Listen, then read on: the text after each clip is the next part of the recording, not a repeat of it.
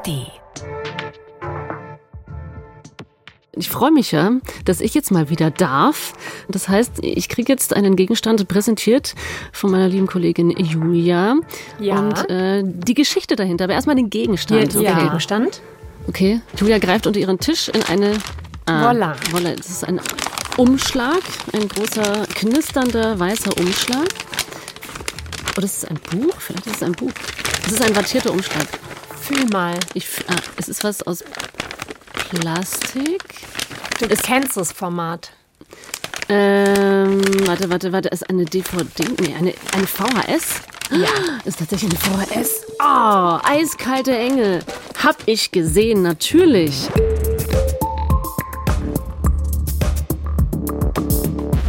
Kennst du? Natürlich, Eiskalte Engel, der Film mit Reese Witherspoon und ihrem dann-Ehemann Ryan Philippi und Sarah Michelle Gellar, der Frau, die Buffy war und die natürlich ich geliebt habe damals. Ich wusste, dass du den kennst. Eiskalte Engel kam 1999 raus. Weiß ich noch. Weißt du, wo ich ihn gesehen habe? Ich kann es dir genau sagen. Auf dem Weg in den Sommerurlaub mit meinem Vater, meinem Bruder, wir sind nach Schottland gefahren, immer mit der Fähre rüber, so Richtung Newcastle oder sowas. Und da war eine Nacht auf diesem Schiff, auf dieser Fähre.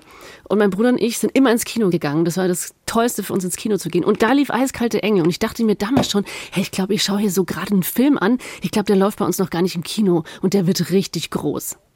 Was hat der mit dir gemacht? Kannst du dich an was erinnern? Was war so besonders an dem? Oh, was war so besonders? Gute Frage. Also das waren einfach so junge, schöne, aber auch fiese Leute. Und es ging um, oh Gott, jetzt kriege ich den Plot so halb zusammen. Es ging um Intrigen und ich glaube, ja genau, äh, Reese Witherspoon schläft irgendwann mit Ryan Philippi und wird dann, wird die dann nicht irgendwie gedisst, weil sie ihre Jungfräulichkeit verliert oder so ähnlich? Es ging um Intrigen, es ging um Sex, es kamen Drogen drin vor. Das war schon ein Skandal. Aber dann war noch etwas besonders. Es war einer der ersten Mainstream-Filme, in dem eine Figur auf beide Geschlechter steht. Ah. Und vor allem eine Szene hat damals für Aufsehen gesorgt. Jetzt werde ich meine Zunge dabei in deinen Mund stecken. Und wenn ich das tue, möchte ich, dass du sie mit deiner Zunge massierst. So viel zur ersten Runde. Alles klar. Augen schließen. Ja, ich weiß genau. Und sie küsst die Schauspielerin Selma Blair. Und ich kann mich noch erinnern, dass ich mir dachte, boah, ich sehe voll die Spuckefäden, wenn die sich küssen. Ja, ich glaube, genau. jeder dachte sich, äh, Spuckefäden. Voll. Die Hauptfigur Catherine bringt der jüngeren Cecile bei, wie man knutscht. Und das und vor allem auch das mit der Spucke, das hat für manche das Leben verändert. Zum Beispiel für Dani. Die Szene zwischen den Frauen ist schon irgendwie super erotisch auch. Die knutschen miteinander und dann trennen sie sich und da ist ganz viel Sabbat dazwischen. Also jetzt auch nicht schön, aber jeder kennt die Szene, wenn man den Film tatsächlich kennt. Und ich glaube, ich habe davor grundsätzlich noch nie Frauen küssen haben sehen. Und ich glaube auch in keinem anderen Film. Spannend fand ich vielleicht tatsächlich, dass sie das ja wirklich abwechselnd liebt. Ich glaube, es gibt eine Szene, wo sie die erste küsst und dann ihn oder zwei Minuten später mit Verzug. Und es war dann so, ah, ah, das geht auch, das kann man auch ausprobieren. Ja, ich, es kommen gerade so ein paar Sachen zurück. Also wie war es nochmal? Also Catherine, Sarah Michelle Gellar, wie ist nochmal ihre Relation zu Ryan Philippi? Ist es ihr bester Freund oder Lover oder Ex-Lover? Die sind so? so Stiefgeschwister, Ach, Stiefgeschwister und genau. die stehen aber auch aufeinander Ja, genau, und sie war's. steht aber eben auch auf Frauen. Ja, mhm. Und Dani, die wir gerade gehört haben, sagt, dieser Film hat mit dazu beigetragen, dass sie bi ist, also dass sie auf All Gender steht. Und das ging auch Freundinnen von ihr so. Auch viele Stimmen im Netz sagen das über diesen Film, auf Englisch Cruel Intentions. Und unter anderem sagt es auch Sängerin Demi Lovato, Zitat, wegen Eiskalte Engel bin ich bisexuell. Und ich frage mich, was prägt eigentlich, auf welche Geschlechter wir stehen? Ist es die Kultur, also hier VHS-Kassetten, Romane, Märchen, aber auch Kultur im weiteren Sinne wie Erziehung und Schule und Familie? Oder ist es die Natur, also Gene und so, wie Lady Gaga auch singt, Baby, I was born this way.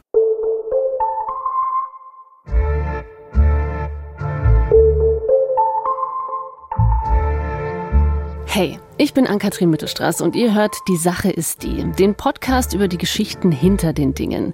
Jede Woche besuchen mich unsere ReporterInnen mit einem anderen Gegenstand. Wir greifen dann aktuelle Debatten auf, wir hauen uns Forschungsergebnisse um die Ohren und wir diskutieren politische und gesellschaftliche Fragen. Das Besondere, ich habe immer überhaupt keine Ahnung, was der Gegenstand ist und worum es gehen wird. Und heute ist BR-Reporterin Julia Fritsche bei mir zu Gast und wir sprechen offenbar über eine VHS-Kassette und Sexualität. Genau. Warum stehen wir auf welche Geschlechter? Liegt das an der Natur und ist fix? Oder liegt es an der Kultur und wir sind im Prinzip alle offen, also alle potenziell bi? Und ich kann schon mal verraten, mich hat eine Sache total geflasht. So sexuelle Identitäten, wie wir sie heute kennen, sind super jung. Die gibt es erst seit 200 Jahren. Und wenn wir über Begehren sprechen, dann ist manchmal auch die Romance mit dabei. Und ich habe eine Geschichte mitgebracht, wo es auch um Schmetterlinge im Bauch gehen könnte.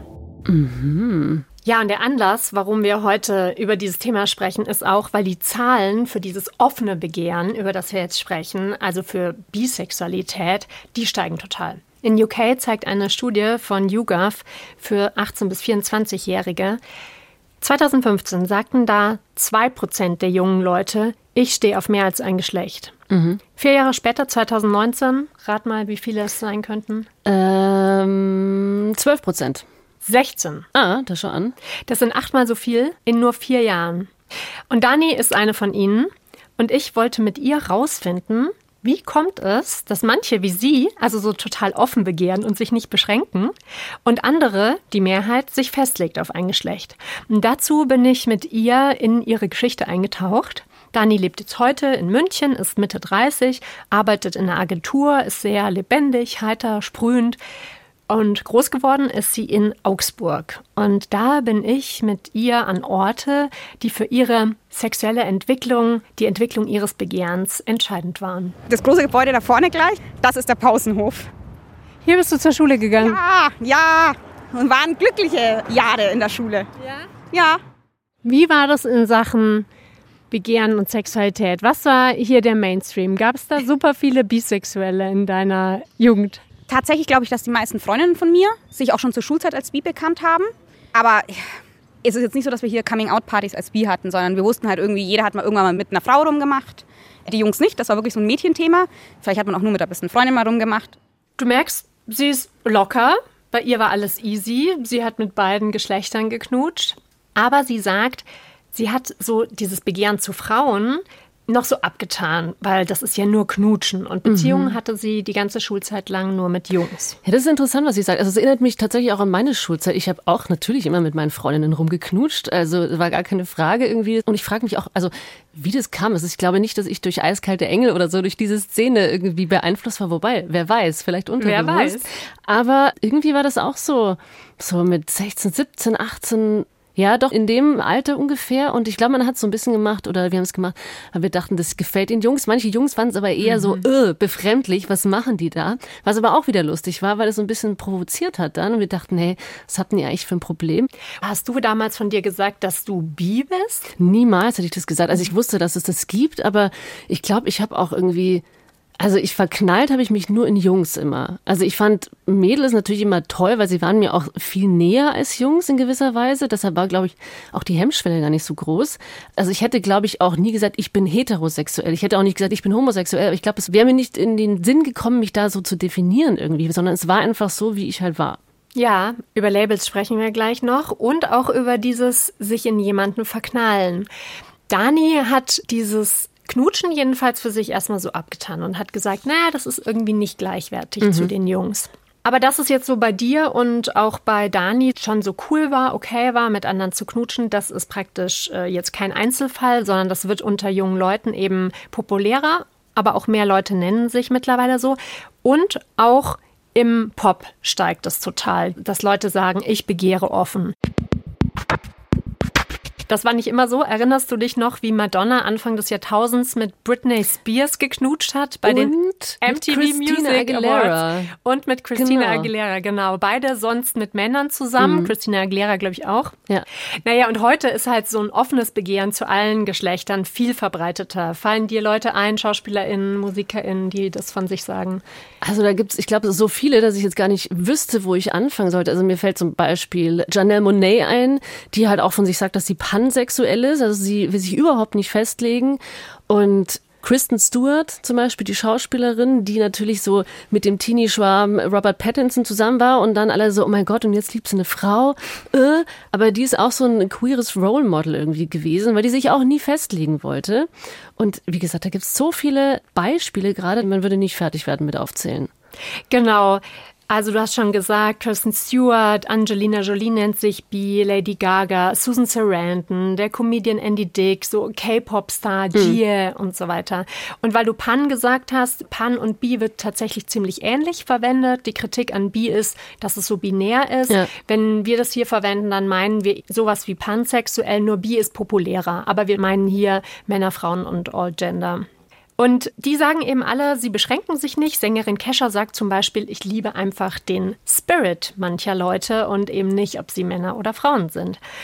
Und auch in aktuellen populären Serien der letzten so fünf Jahre gibt es immer mehr wirkliche Hauptrollen, die auf alle Geschlechter stehen. Zum Beispiel in Sex Education gibt's Adam. Da gibt's so eine ganz prägnante Szene, da masturbiert er und er hat so zwei Poster an der Wand hängen. Auf einem ist ein Mann, auf dem anderen eine Frau. Und er guckt immer so hin und her, während er masturbiert und kann sich nicht entscheiden. Dann gibt's diese Polizeiserie Brooklyn 99. Da outet sich Polizistin Rosa so ziemlich lässig und nonchalant auf der Arbeit. Here we go. I'm bisexual. Ja, einfach mal so. Und in der Teenie-Serie Heartstopper outet sich eine von zwei Hauptfiguren, nämlich Cameron, ein junger Mann, sehr behutsam inszeniert vor seiner Mutter am Küchentisch. I, I still like girls, but um, I like boys too. Ja, und bei all diesen Beispielen aus der Popkultur frage ich mich, prägt uns das alles? Also die Kultur, aber auch die Gesellschaft generell und deswegen steigen jetzt die Zahlen? Oder setzt die Natur unser Begehren fest und es ist ab Geburt alles fix und es trauen sich jetzt vielleicht nur mehr Leute zu sagen? Was meinst du? Ist diese VHS-Kassette hier schuld oder stimmt Born This Way von Lady Gaga? Also ich glaube tatsächlich, es ist jetzt eine Frage, die ich mir selber auch schon aufgestellt habe und ich lese ja auch viel zu diesem Thema, weil ich es super spannend finde und ich glaube, es ist ein bisschen beides, ja. Du hast so ein bisschen Born This Way, du stehst halt auf was du stehst und vielleicht ist es schon in dir angelegt, aber ich glaube, dass solche Filme wie Eiskalte Engel oder irgendwelche queeren Role Models oder bisexuellen Role Models einen auf jeden Fall beeinflussen können, weil man vielleicht irgendwie auch Möglichkeiten sieht, an die man vielleicht gar nicht gedacht hatte. Ich glaube auch, dass es sich verändern kann im Laufe des Lebens. Große Frage, Natur oder Kultur? Wir fangen mal mit der Natur an.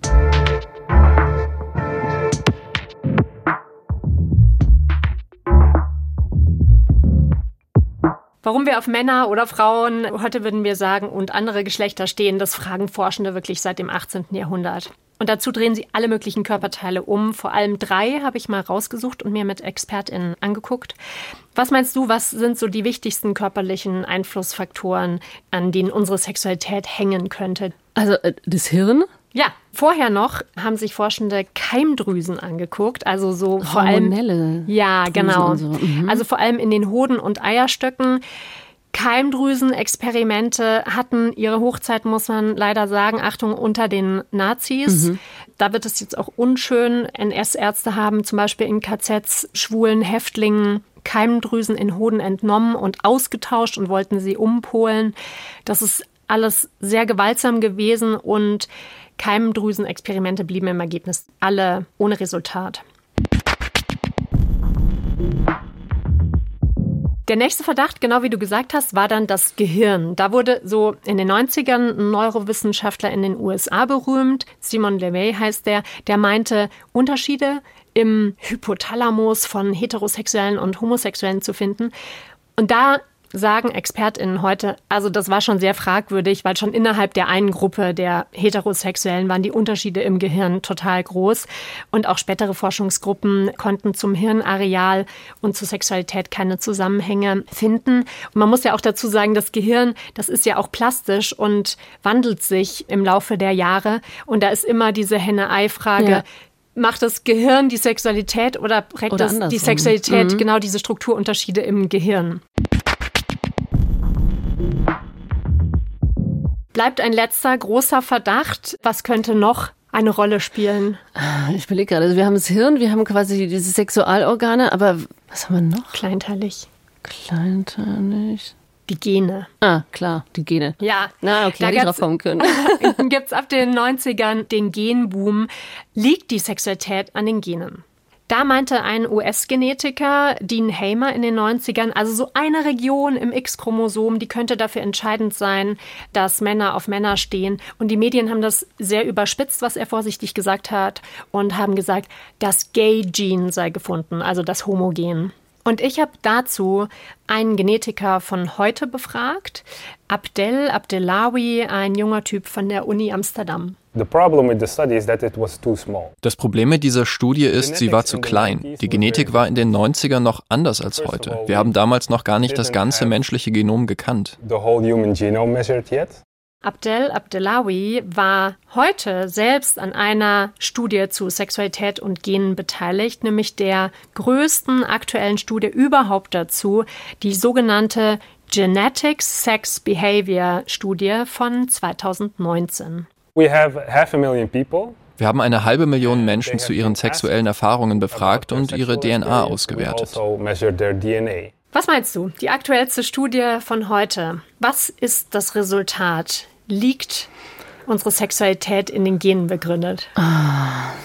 Ich sage ja. Unsere Sexualität ist nicht von unseren Genen vorherbestimmt. Zwar wird fast unser gesamtes Verhalten von unseren Genen beeinflusst, aber viel entscheidender sind Familie, Umwelt oder Freunde, die das Individuum zu dem machen, was er oder sie ist. Ja, okay, 50-50 daneben gelegen. Wobei er sagt ja so ein bisschen, die Gene bestimmen schon, die bestimmen ein bisschen mit, aber ja. man findet praktisch nichts ja. darin, das sagt, deine Sexualität mhm. ist da irgendwie vorbestimmt. Es spielt immer ein bisschen mit, aber der größere Einfluss kommt von außen. Mhm. Aber interessant ist ja auch, dass der Mensch ja auch in gewisser Weise ein Tier ist, ein Lebewesen, das sich evolutionsbedingt einfach fortpflanzen will. Natürlich nicht jeder Mensch, aber es ist irgendwie doch schon in vielen von uns drin, dass wir uns fortpflanzen wollen. Und dafür braucht man halt Männer und Frauen und eine gewisse Attraktivität dann zwischen Mann und Frau. Also über den Punkt Evolution habe ich auch mit ExpertInnen gesprochen und Professor Heinz-Jürgen Voss von der Hochschule Merseburg hat mir dazu erklärt, also Sex dient ja vielen Dingen in unserem Leben. Dem körperlichen Wohlbefinden, ja, weil das Freude macht dem Zugehörigkeitsgefühl zu einer anderen Person und nicht nur allein der Fortpflanzung. Und wenn jetzt eine Gruppe das alles sehr frei auslebt, dann können diese ganzen positiven Faktoren, also gesundheitlich und sozial, die können auch diese Gruppe resilienter machen. Mhm. Und beim offenen Begehren, da haben ja dann auch immer noch Frauen und Männer Sex. Also das heißt, die können sich ja immer noch auch fortpflanzen. Aber selbst wenn man jetzt auch nur eine homosexuelle Gruppe hätte, dann haben ja auch die häufig Kinder in anderen Konstellationen.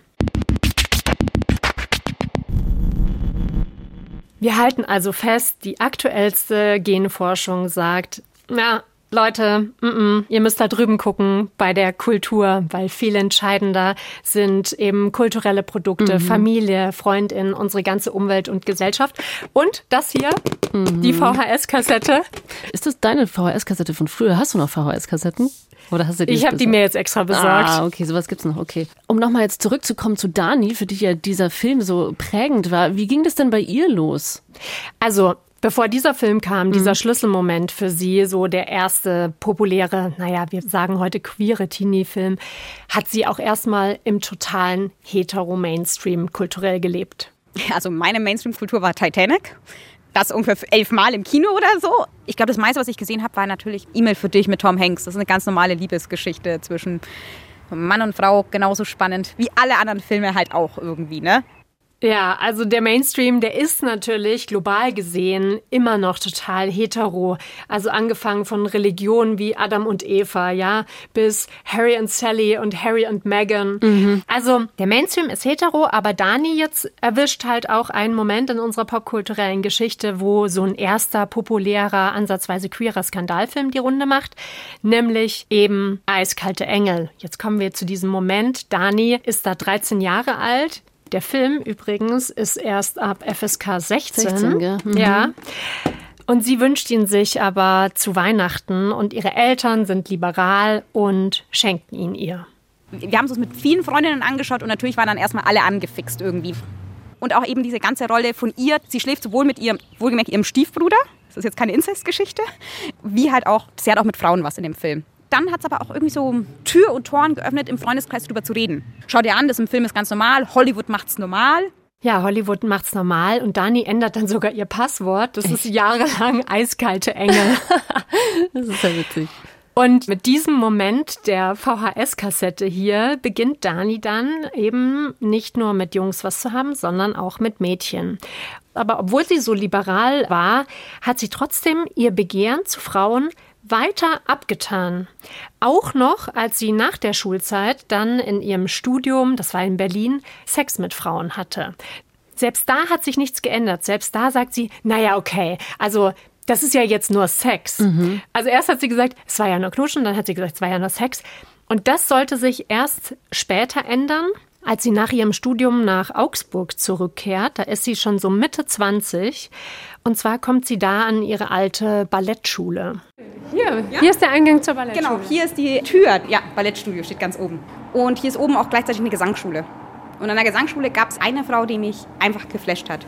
Vom ersten Moment an, als ich sie gesehen habe, war so, wow, also hier bahnt sich was Wichtiges an für Dani, aber bis es soweit ist, denkt Dani eben noch, naja, das mit den Frauen, das ist nur körperlich und Beziehungen hatte sie bis dahin nur mit Jungs. Und da frage ich mich, warum liegt das für so eine liberale Person wie Dani nicht auf der Hand zu sehen, dass sie, wie sie heute sagt, eigentlich offen begehrt, also bi ist? Und das könnte an einem weiteren kulturellen Aspekt liegen, nämlich das offen zu begehren, also bi sein, in unserer Kultur immer noch, naja, harmlos ausgedrückt, schräg angesehen wird und faktisch ausgedrückt diskriminiert wird. Mhm. Einmal gibt es nämlich dieses bi, das gibt es gar nicht. Das nennt man bi-erasure. Und das ist sehr prominent zu finden bei einer Serie, die uns stark geprägt hat, Sex and the City, also der Serie, wo die Protagonistin sogar Sexkolumnistin ist. Carrie Bradshaw sitzt mit ihren Freundinnen am Tisch und leugnet Bisexualität einfach. I'm not even sure bisexuality exists. I, I think it's just a, a layover on the way to Gay Town. Okay, das kann mich überhaupt nicht mehr erinnern. Ich habe Sex and the City sehr, sehr gerne geschaut. Ich auch. I couldn't help but wonder. also Carrie sagt, es ist nur so eine Phase, das gibt es eigentlich gar nicht. Und die andere große Sache ist, Bisexualität wird oft richtig abgewertet. Auch zu finden bei Sex in the City, wie hier bei Carries Freundin Miranda. It's not hot, it's greedy. He's double dipping. Die Übersetzung in der deutschen Overvoice ist irgendwie übrigens ziemlich cringe. Es ist nicht heiß, es ist gierig. Er steckt in alle Töpfe. Oh, okay. Und auch bei Dani, die mir zunächst ja sagte, hey du, bei mir läuft super, bei der tatsächlich die meisten sehr locker reagieren, klang mit der Zeit, je länger wir gesprochen haben, durch, also sie macht sich schon Gedanken, wie Leute auf sie reagieren. Random Leute, die du vielleicht, weiß nicht, in der Bar mal triffst, es ist immer, du weißt nicht, was kommt. Das finde ich anstrengend. Und auch wenn ich jetzt vorhin gesagt habe, und es stimmt auch bei mir jetzt im Freundeskreis, Familienkreis, Arbeits, ist es total easy. Ein Outing ist immer anstrengend, weil du nie weißt, wie das Gegenüber reagiert. Ja, ist interessant, was sie sagt. Also ich kann mir vorstellen, wenn sie sagt in der Bar und lernt jemanden kennen, dass es für den oder die Person dann auch immer so ein bisschen so abchecken. Die weiß ja dann nicht, okay, steht die jetzt vielleicht auf mich? Ist das ja. geht unser Gespräch sie, jetzt vielleicht in eine andere Richtung? Sie sagt, Frauen machen oft einen Schritt zurück. Ja, interessant, ja. Ja. Ah. Ja, und sie hat aber auch eben dieses Be-Erasure, also dieses Leugnen erlebt, unter anderem mit einer engen Freundin. Da ging es um die Frage, ob sie jetzt oft genug was mit Frauen gehabt hat, um sich auch Bi nennen zu dürfen. Sie braucht eine Definition, ne? oder sie entscheidet, ab wann jemand bisexuell ist. Und ich finde es ganz interessant, weil bei Heterosexualität muss ich ja noch nie mit dem anderen Geschlecht geschlafen haben, um zu wissen, dass ich heterosexuell bin. Bei Bisexualität und Homosexualität erwartet das aber jeder, dass du da irgendwie eine Definition, weiß nicht, Jahre, Partner und ansonsten wirst du aber nicht ernst genommen. Dann heißt es immer so, ja gut, war halt ein Ausrutscher. Laut ihrer Definition bin ich immer noch hetero. Okay, das macht schon auch so einen Druck auf dann, interessanterweise, ja. Wir haben vorhin schon mal kurz über diese Labels gesprochen und dass du gesagt hast, du hast deine Probleme damit. Du hast zwar auch mit Mädchen geknutscht, ja. aber hättest nicht irgendwie so ein Label für dich haben wollen. Diese Labels für unsere sexuellen Identitäten wie hetero, homo, bi, die sind menschheitsgeschichtlich super jung. Die gab es mhm. nämlich lange Zeit gar nicht. Was es gibt, sind Belege, dass Menschen schon immer faktisch total divers begehrt haben. Also es gibt Belege aus dem pharaonischen Ägypten.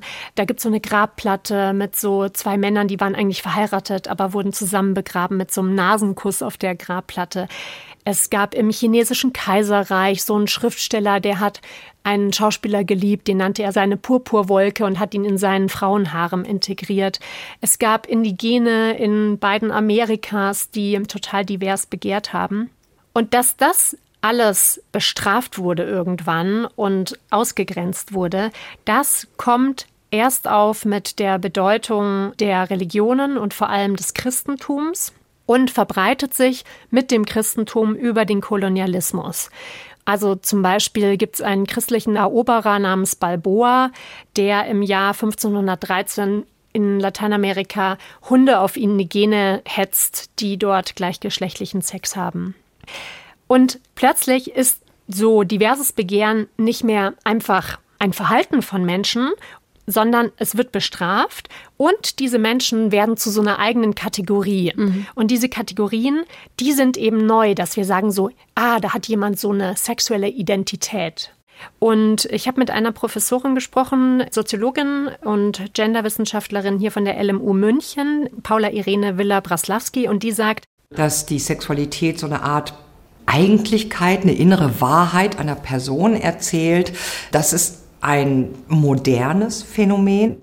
Villa sagt das sehr abstrakt. Also sie spricht auch von einer Schubladisierung. Ja.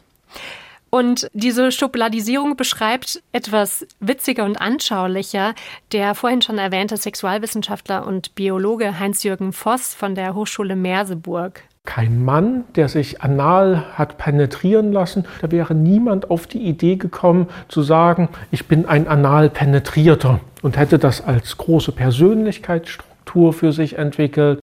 Aber da sind wir wieder bei dem Thema, dass ich mir denke, außer für den Menschen selber soll es doch auch niemandem was angehen. Irgendwie, weißt du, was ich meine? Ja, total. Natürlich sind diese Labels wichtig. Mhm. Solange diese Menschen, die Betroffenen, bedroht sind, brauchen wir diese Labels, weil wir für ihre Rechte und Freiheiten streiten müssen. Aber in der idealen Welt wären diese Labels natürlich total irrelevant. Total ja. irrelevant, genau. Ja. Wir sind ja noch in diesem Entstehen der Labels. Heinz-Jürgen Voss sagt, was noch eine Rolle gespielt hat. Das hat ganz viel damit zu tun mit der Bedeutung von Kapitalismus. Es muss klar gemacht werden, wer kann eigentlich wie unter welchen Bedingungen ausgebeutet werden. Kann man Frauen weniger bezahlen als Männern beispielsweise?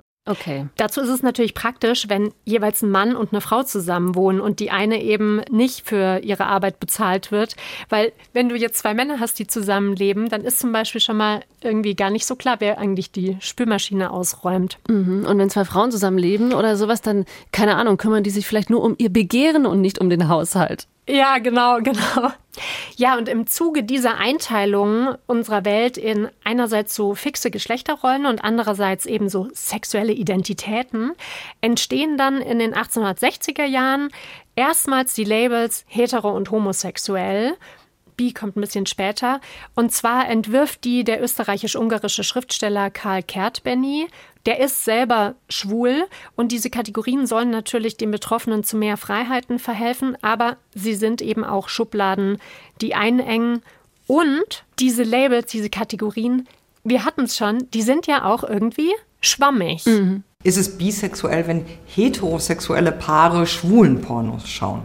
Ist es bisexuell, wenn ein lesbisches Paar Dildos benutzt? Vielleicht ist jemand bi, wenn sie mal mit einem Mädchen geknutscht hat und dann viele Jahre nicht mehr. Das mit den Labels ist interessant, weil Es hängt nämlich total von der Fragestellung ab, wer von sich sagt, ob er oder sie bi ist. Wenn wir nur fragen, bist du bi oder ja, nein, dann sagen in Deutschland über alle Altersgruppen hinweg drei Prozent, dass sie bi sind. Ja. Aber der bekannte Sexforscher Alfred Kinsey Ja. aus den USA, der hat schon in den 70ern viel differenzierter gefragt. Das hatte so sieben Stufen von ich stehe nur auf das eine Geschlecht, über so ein bisschen auf das eine, ein bisschen auf das andere, über halb bis hin zu nur auf das äh, eigene Geschlecht. Und da waren schon in den 70ern die befragten Männer 40 Prozent, die im bisexuellen Spektrum sind, also nicht an den beiden Extremen. Da muss ich dran denken, was du vorher erzählt hast von Dani, dass halt ihre Freundin gesagt hat, ja, für mich bist du ja gar nicht bi, weil, ich weiß es nicht, weil du bestimmte Kategorien oder sowas, Checklists noch nicht irgendwie erfüllst. Dann denke ich mir zum Beispiel auch, also ich habe mit Frauen rumgeknutscht, ich war noch nie mit einer Frau im Bett oder sowas. Aber dürfte ich mich jetzt irgendwie, wenn ich so eine gewisse Attraktivität zu Frauen verspüre, dürfte ich sagen, ich bin vielleicht ein bisschen bi oder so? Ja, also nach allem, was ich gelesen habe, ja. Und du hast gerade Dani angesprochen. Dani hat in der Schule mit beiden Geschlechtern geknutscht, sich aber nicht als bi bezeichnet. Im Studium auch Sex mit Frauen gehabt und sich immer noch nicht als bi bezeichnet. Und dann kam sie an die Ballettschule und da war eben nebenan die Gesangsschule mit dieser einen Frau. Vor den beiden Schulen gibt es ein paar Sitzplätze, auf die du warten kannst. Und ich bin da hoch, wirklich im Jogginganzug und ungewaschene Haare, weil ich trainiere danach auch gleich. Und da saß sie. Und das war es auch schon. So angeschaut und dann haben wir gedacht, oh wow. Und dann war sie halt oft auch hier unten beim Rauchen und dann ist man halt gemeinsam hochgegangen, hat so ein bisschen geredet und ich fand sie super cool und androgyn und spannend. Und ich habe sie auch ab und zu singen hören. Und es war dann auch immer so, ja, ganz viel Gefühl. Ah, sind das die Schmetterlinge, von denen du vorher erzählt hast? Das war jedenfalls ein neuer Step, AK. Vorher dachte sie, okay, mit Frauen habe ich halt Sex. Mhm. Und die Frau war so, wo ich gesagt habe, oh, warte mal ganz kurz, hier gibt es ja eine ganz andere Welt für mich. Hier wurde mir erst bewusst, dass ich für eine Frau auch romantische Gefühle haben kann. Und sie hat mich einfach geflasht. Würde mich jetzt interessieren, ob die tatsächlich dann zusammengekommen sind. Verrätst du mir das schon? Ob das was wurde, sage ich dir gleich. Was auf jeden Fall bei Dani hier klar wurde, sie kann auch bei Frauen Schmetterlinge im Bauch haben. Und da war klar, okay, Begehren zu Frauen ist wirklich gleichwertig zu Boys. Und Dani hat in diesem Moment ihr Label ich bin bi gefunden, auch wenn sie grundsätzlich äh, sagt, Labels sind total ambivalent. Wir brauchen sie aktuell, um für die Freiheiten der Betroffenen zu kämpfen, aber in der idealen Welt wären sie egal. Mhm. Was aber ganz schön ist, ist, in der jüngsten Zeit, jetzt so den letzten Jahren, da weichen sich diese Labels auch auf. Vor allem in einer Serie, wir haben schon darüber gesprochen und sie ist vielleicht die VHS von heute, so 25 Jahre nach Eiskalte Engel und nach Sex in the City, ein Vierteljahrhundert später, Sex Education. Und bei den Figuren da sagt Professorin Villa Braslawski, da ist alles so ein bisschen mehr im Flow. Die fragen sich mit anderen, die fragen andere, oh, ich weiß gar nicht, bin ich jetzt schwul oder bin ich straight oder bin ich vielleicht asexuell oder so. Und da gibt es Raum dafür, diese Fragen zu stellen. Das ist ja Lebendigkeit. Wir sind ein Leben lang offen für neue Erfahrungen, für neue Eindrücke. Das stimmt. Also ich finde die auch super, die Serie. Und es ist mir auch aufgefallen, dass es so normal auch ist, wie die eben mit dieser Fluidität umgehen. So von wegen, bin ich jetzt das eine oder das andere oder irgendwas dazwischen oder sowas. Und das fand ich auch sehr, sehr ungewöhnlich. Ja, und wohltuend. Mhm, wohltuend, total. Ja. Das Fazit, also von der VHS-Kassette hier über unsere Familie, über unsere Schule bis hier zu dem Podcast. Wir sehen, es ist entscheidend, was wir über Sex sagen, schreiben, wissen. Wenn wir aber alle praktisch von der Kultur abhängen, dann heißt das ja, wir sind potenziell alle bi. Alle bi. Ja. Ja. was meinst du mit Blick auf die VHS-Kassette? Sind wir potenziell alle bi? Absolut. Also würde ich voll sagen. Wie gesagt, ich glaube, das ist alles im Fluss und, und ja, keine Ahnung. Also ich will zum Beispiel für mich überhaupt kein Label haben. Ich auch nicht. Ich glaube, ich bin einfach offen. Ich hoffe, dass alle so offen sind und niemanden für Begehren in irgendeiner Weise verurteilen oder überhaupt über diese Person urteilen. Und wenn es nicht so viel Aggressivität und auch Feindlichkeit gegenüber Bisexualität und queeren Menschen gehe, wenn wir denken, hey, chillt euch doch alle mal, ist doch super. Soll doch jeder machen, wie er will. Und keine Ahnung, was ist ich, was in meinem Leben noch passiert. Vielleicht bin ich auch irgendwann mit einer Frau zusammen. Mal sehen. Dani denkt übrigens auch, dass wir alle bi sind und wünscht uns viel Spaß beim Ausprobieren. okay, jetzt steigt der Druck aber tatsächlich. Aber jetzt sag mal, was war noch mit Ihrer Angebeteten aus der Gesangsschule oder was das war? Das erzähle ich dir nach den Credits. Das war Die Sache ist die, der Podcast über die Geschichten hinter den Dingen. Ich bin Ann-Kathrin Mittelstraß und ich bedanke mich bei allen, die mit uns für diese Folge gesprochen haben. Reporterin war Julia Fritsche, Redaktion Franziska Timmer, Ton und Technik Tim Höfer, Sounddesign Dagmar Petrus. Die Sache ist die ist eine Produktion vom Zündfunk, vom Bayerischen Rundfunk. Abonniert uns gerne in der ARD Audiothek und schickt uns auch gerne euer Feedback und zwar an zündfunk.br.de, Zündfunk mit UE geschrieben. Und jetzt, Julia, möchte ich noch äh, wissen, ob es ein Happy End gab. Wie ging es weiter mit Dani? Die Gesangsschülerin stand auf Frauen, war aber in einer anderen Beziehung oh. und ist heute mit einer Frau verheiratet. Und Dani hat dann kurze Zeit später auf einem Rooftop in München das erste Mal eine Frau getroffen, mit der sie eine längere Beziehung hatte. Und Dani ist heute weiter offen für alles. Schön.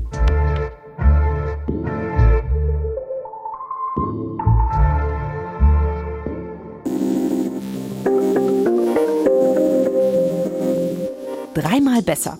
Das ist der Infopodcast von BR24. In jeder Folge sprechen wir über ein aktuelles Nachrichtenthema und stellen dabei immer drei Lösungswege vor. Ich bin Kevin Ebert. Ich bin Birgit Frank. Wir sind die Hosts von Dreimal besser. In Dreimal besser schauen wir nach vorne und darauf, wie es besser laufen kann. Weil das Schöne ist, es gibt meistens schon echt gute Ideen, wir machen die nur sichtbar. Jeden Freitagmorgen gibt es eine neue Folge, unter anderem in der ARD Audiothek.